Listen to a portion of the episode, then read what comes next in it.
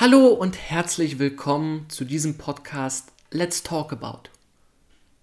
Heute soll es um zwei Ereignisse gehen, welche vermutlich den Dritten Weltkrieg ausgelöst hätten.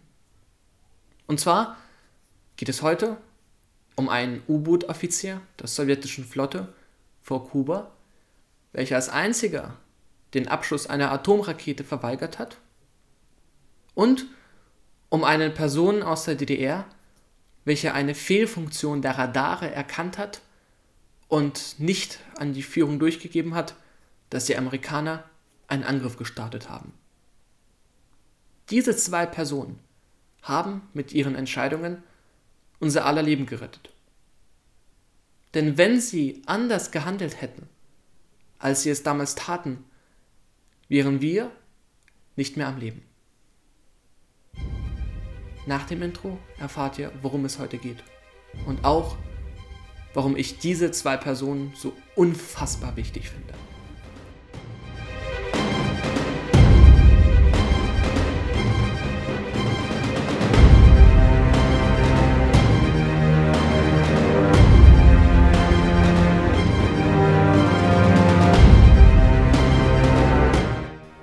Viele von euch, die in der Schule einen Geschichtsunterricht genossen haben, wissen vermutlich von der Kuba-Krise 1962. Für diejenigen unter euch, die noch nichts im Unterricht von dieser Krise gehört haben, unsere Klasse mit eingeschlossen, hier eine kurze Zusammenfassung. Die Sowjetunion hat sich im Laufe des Kalten Krieges entschieden, mehr Druck auf die USA auszuüben, da diese massenhaft Raketen und Waffen an den Grenzen der UdSSR stationiert haben. Somit hat sich die sowjetische Führung entschieden, Raketen nach Kuba zu verlegen. Doch Amerika war damit natürlich nicht unbedingt glücklich.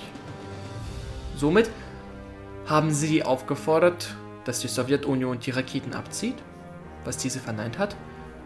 Und daraufhin hat Kennedy angeordnet, eine Seeblockade um Kuba herum zu stationieren um die Einfuhr weiterer Raketen zu verhindern sowie Druck auf die Sowjetunion zu erhöhen. Im Laufe dieser Seeblockade kam es jedoch zur Eskalation, da die Sowjetunion natürlich nicht unbedingt glücklich damit war, dass sie jetzt nicht mehr nach Kuba gelangen konnte. Unter anderem versuchte ein U-Boot, das U-Boot B-59, durch die Seeblockade durchzukommen. Und die Amerikaner haben darauf reagiert, indem sie Unterwasserbomben auf das U-Boot geworfen haben. Man muss sich vorstellen, wie die Situation im U-Boot zu diesem Zeitpunkt war. Die Kühlung war ausgefallen, somit stieg die Temperatur im Inneren auf über 45 Grad Celsius an. Draußen herum haben Bomben neben das U-Boot gedonnert und eine von denen hat das U-Boot vermutlich sogar getroffen. Und schlussendlich hatte die Besatzung keinerlei Möglichkeit, Kontakt aufzunehmen. Denn Moskau hat bereits seit zwei Wochen keinerlei Kontakt mehr mit dem U-Boot gehabt. Aus Angst, die Amerikaner könnten die Kommunikation mit anhören. In diesen Umständen sollte man es dem Kommandanten des U-Boots nicht böse nehmen können, dass dieser bereits entschieden hat, dass der Krieg angefangen hat. Und somit hat der Kommandant des U-Boots sich auch entschieden, den Abschuss von nuklearen Raketen zu befehlen. Wie dieser im Nachhinein gesagt hat, sogar wenn wir sterben sollten, werden wir unsere Flotte nicht als Feiglinge darstellen. Jedoch, die sowjetische Führung hatte diese Gefahr auch klar im Blick, wollte man nicht einem Mann alleine den Abschuss von Nuklearwaffen ermöglichen. Es mussten alle drei Offiziere an Bord zustimmen, damit die Atomrakete abgefeuert wurde. Unter diesen Umständen hat ein weiterer Offizier dem Vorschlag des Kapitäns zugestimmt. Doch der dritte Offizier an Bord, Archipov Wassili Alexandrowitsch, ein Vizeadmiral, hat sich entschieden, nicht einzustimmen. Er hat den Abschuss der Atomraketen verweigert und schlussendlich den Kapitän auch dazu bewegt, aufzutauchen als ich diese Geschichte zum ersten Mal gehört habe, konnte ich nicht so recht glauben, was ich da gerade gelesen habe. Denn wenn Vassili dem Vorschlag des Kapitäns zugestimmt hätte und den Abschuss der Atomraketen mit befürwortet hätte, dann wäre vermutlich ein dritter Weltkrieg ausgebrochen. Denn auch Amerika würde natürlich nicht einfach so zusehen, wie die Flotte, die gerade versucht hat, ein U-Boot zu versenken, durch Atomraketen in die Luft gesprengt wird. Kennedy hätte vermutlich ebenfalls den Einsatz von Nuklearwaffen auf die Sowjetunion befohlen. Und damit wäre der Dritte Weltkrieg ins Rollen gekommen. Einem Mann haben wir es zu verdanken, dass wir heute noch am Leben sind. Spannenderweise kam die Geschichte lange nicht raus, denn wie immer hat die Sowjetunion versucht, ihren Fehler nicht zuzugeben. Erst 2009 wurde die Geschichte von Wassili bekannt.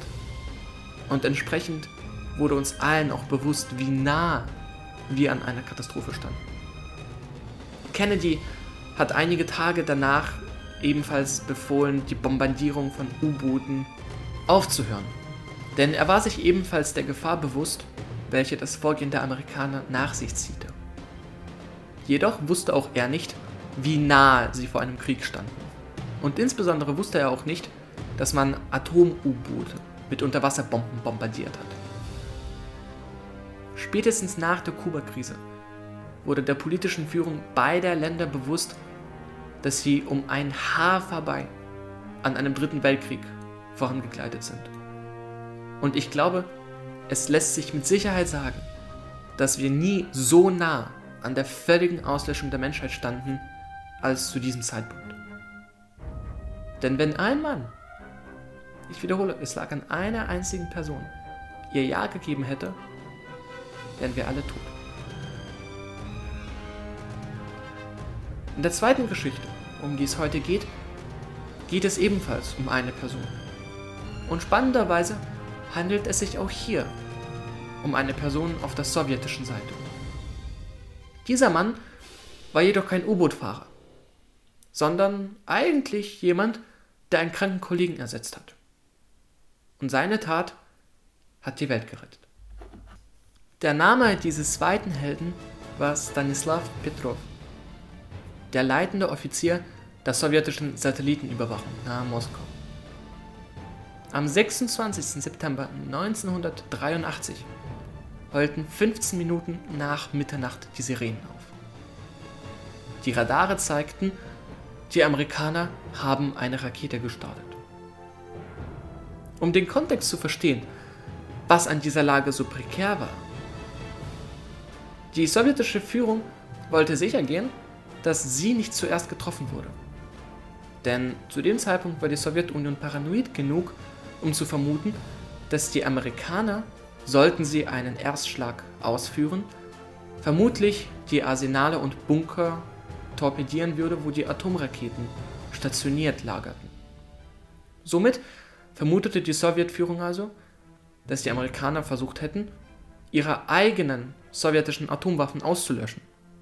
Und in solch einem Fall könnte die Sowjetunion nicht zurückfeuern.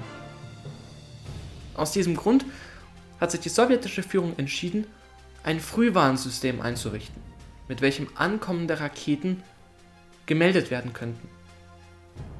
Sollten also die Amerikaner als Erste die Raketen abschießen, müssten die Sowjets nicht warten, bis die Amis die Sowjetunion getroffen haben, sondern könnten selbst mit dem Feuer anfangen. Doch, wie es immer bei Technik der Fall ist, manchmal versagt sie. Und genau das passierte auch an diesem Tag.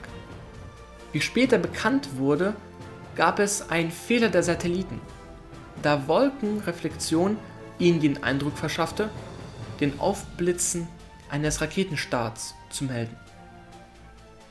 Um Mitternacht jedoch wusste man in der Satellitenüberwachung nichts davon. Und somit lag es an dem leitenden Offizier zu entscheiden, ob er diesen Raketenstart an die Hauptführung weitergibt. Hätte er es getan, würde die sowjetische Führung vermutlich eine Rakete starten. Und das wäre die erste Rakete. Die USA hätte zweifelsohne darauf geantwortet. Und so wären wir ratzfatz in einen dritten Weltkrieg reingerutscht. Petrov wusste jedoch zu dem Zeitpunkt, dass es unwahrscheinlich war, dass die Amerikaner den Erstschlag ausgeführt haben. Denn der Satellit meldete eine einzige Rakete, die von einem Flugplatz gestartet hätte. Petrov erachtete es als unwahrscheinlich, dass die Amerikaner, sollten sie wirklich einen Erstschlag ausführen, nur eine einzige Rakete gesendet haben. Er hatte 15 Minuten Zeit, die Führung zu kontaktieren und er ließ diese 15 Minuten verstreichen und meldete danach den Abschuss als Fehlalarm. Das System blieb jedoch nicht still. Ein zweiter, dritter, vierter und fünfter Rakete wurde gestartet. So hat es zumindest das Radarsystem gesagt. Und Petrov entschied sich auch hier, das nicht weiterzumelden. Bei seiner Bewertung griff er auch auf Satellitenbilder zurück, wo keine klare Rakete zu sehen war. Wie Heise geschrieben hat, hatte Petrov hier jedoch eine entscheidende Information nicht, die, wenn er sie bereits zu dem Zeitpunkt gehabt hätte, ihn vermutlich dazu bewegt hätte, die Führungsebenen zu kontaktieren. Und zwar hatte der sowjetische Geheimdienst die Information bekommen, dass die Amerikaner in zwei Wellen angreifen würden. In der ersten Welle hätten sie vermutlich ein paar Atomköpfe gehabt, mit denen sie versucht hätten, Moskau zu bombardieren. Wenn Moskau dann geantwortet hätte, hätten die Amerikaner einen Vorwand, um die gesamte Sowjetunion in Brachland zu verwandeln. Hätte Petrov zu dem Zeitpunkt kurz nach Mitternacht diese Information gehabt, würde er sich vermutlich seiner Aussage nach anders entscheiden. Glücklicherweise hatte er diese Information jedoch nicht und hat das einzig Richtige getan. Interessanterweise wurde das einzig Richtige von der sowjetischen Führung nicht beachtet. Er wurde für seine Tat nicht gelobt, er hat auch keinen Orden dafür bekommen, obwohl er den verdient hätte, denn schlussendlich hat er mit seiner Verweigerung, den Instrumenten zu trauen, den Dritten Weltkrieg verhindert. Aber er wurde auch natürlich nicht bestraft. Es blieb einfach so, wie es alles vorher war. Ich danke euch, dass ihr auch diese in meinen Augen sehr düstere Folge mitgehört habt. Spätestens nach meinen Recherchen bin ich endgültig davon überzeugt, dass kein Land dieser Erde unter irgendeinem Vorwand Atomraketen haben sollte. Denn wenn einmal ein solcher falscher Alarm erfolgt, und es gibt immer eine Wahrscheinlichkeit bei Technik, dass sie fehlschlägt. Dann werden sich die Länder dieser Erde vermutlich mit Atombomben vollpflastern. Und das wäre nicht nur furchtbar schade, sondern auch furchtbar unnötig. Denn ich glaube, dass wir als Menschheit mehr können, als uns die Köpfe einzuschlagen und mit Hass uns einander gegenüberzustehen. Mit diesen Worten verabschiede ich mich von euch.